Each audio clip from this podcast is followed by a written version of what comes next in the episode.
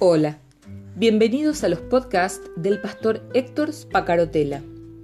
Escúchalos, compártelos, pues lo que Dios tiene para vos hoy también será de bendición para alguien más y será seguramente en el momento justo.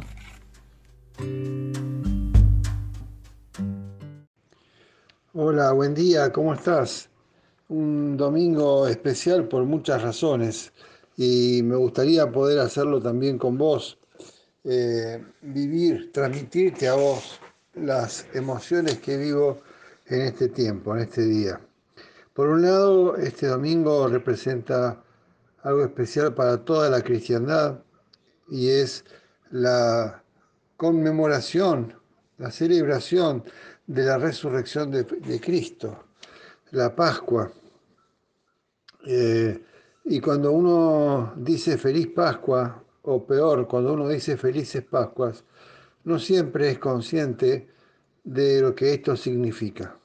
Abrazar al otro, darle un beso o mandarle un WhatsApp diciendo feliz Pascua debería significar el deseo, conllevar el deseo de desearle al otro que pueda experimentar la resurrección de Cristo y ser testigo de la resurrección de Cristo.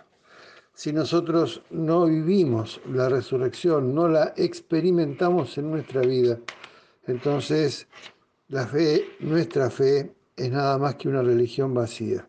Eso es poco más o menos lo que dice Pablo en una de sus cartas. Experimentar la resurrección, ser testigos de la resurrección, que es lo que le da sentido a nuestra fe.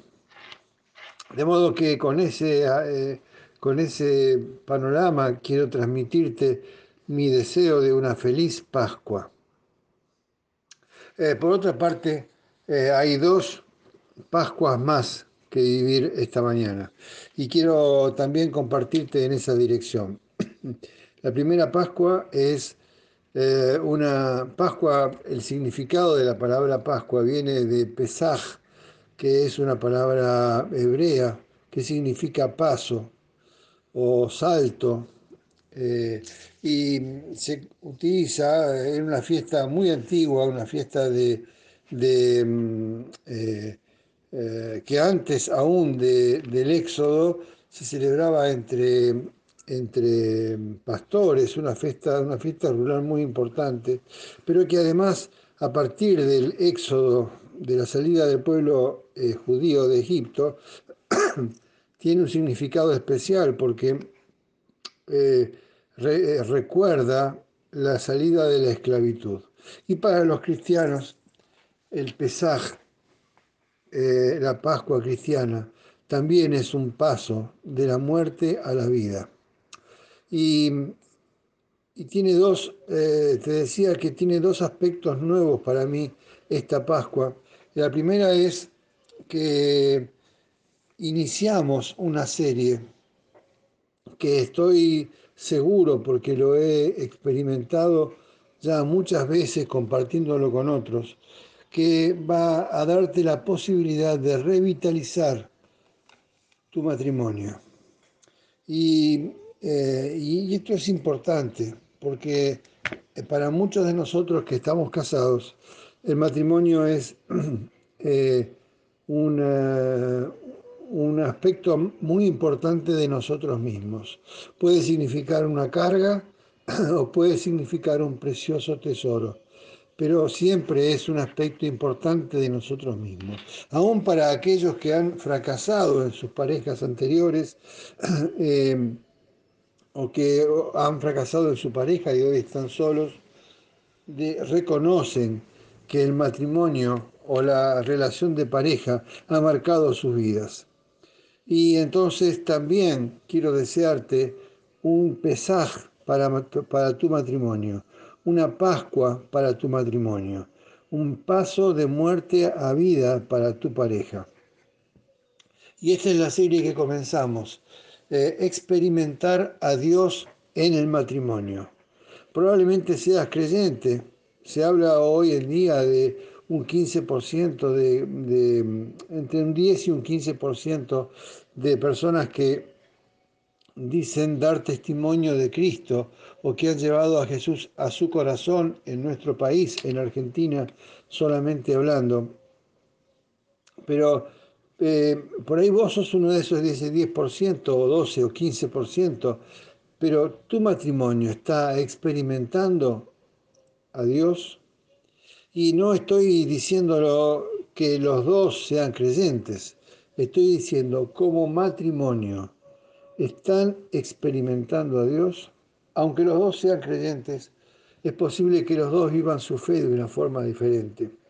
Y entonces hoy quiero comenzar una serie que tiene que ver con esto. Y estoy seguro, como te decía antes, que esta serie es un, o puede ser, si le das la posibilidad, un pesaje, un pasar, un salto a una nueva etapa eh, para tu matrimonio, una revitalización y hasta en muchos casos un pasar de muerte a vida.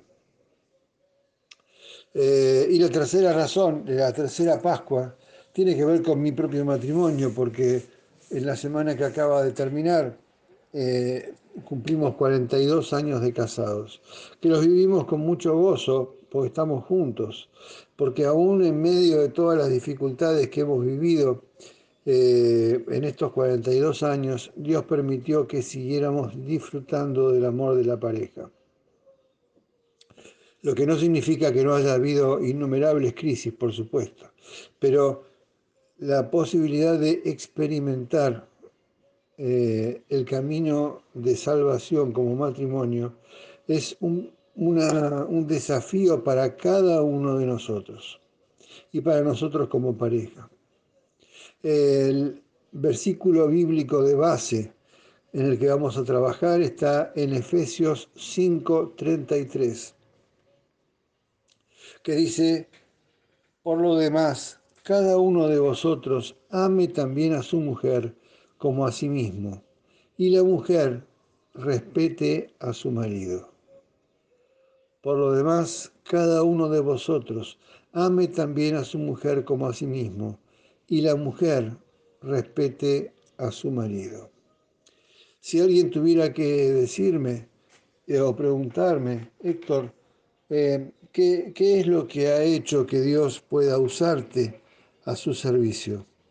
Yo puedo decirle que con todas mis limitaciones, eh, Dios me usa, no porque tenga una valía especial, sino Él buscó un hombre común y corriente, un hombre sin, ninguna, sin ningún valor especial, porque Él necesita mostrar su propia gloria, pero además puso al lado mío una compañera una compañera perfectamente adecuada para mí, una compañera que me ha ayudado a encontrar la dirección para mi vida, la dirección de Dios para mi vida, una compañera que me ha ayudado a encontrar sentido a mi vida.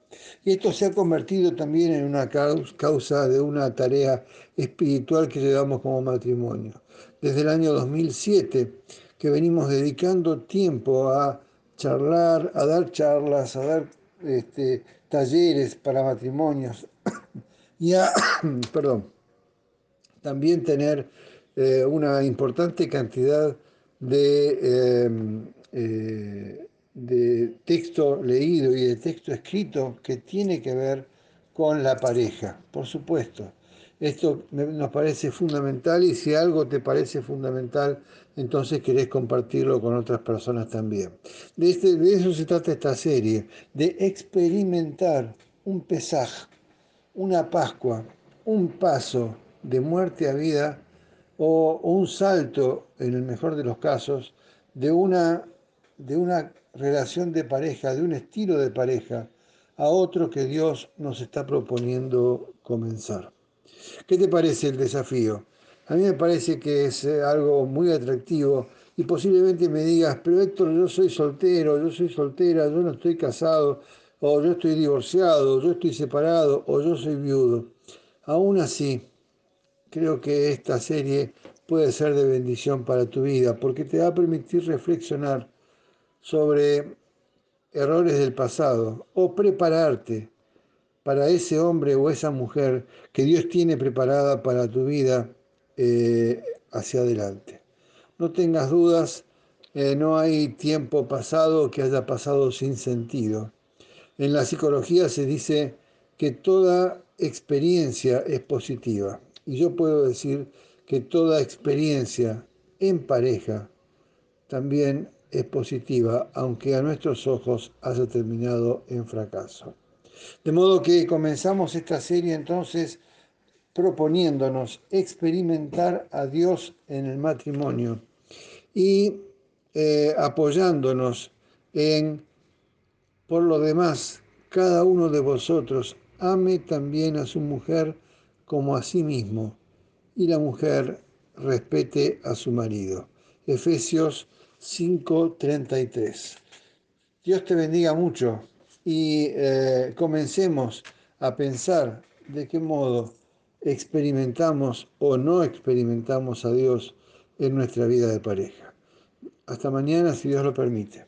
Mi nombre es Héctor Spacarotela, de la ciudad de Río Gallegos.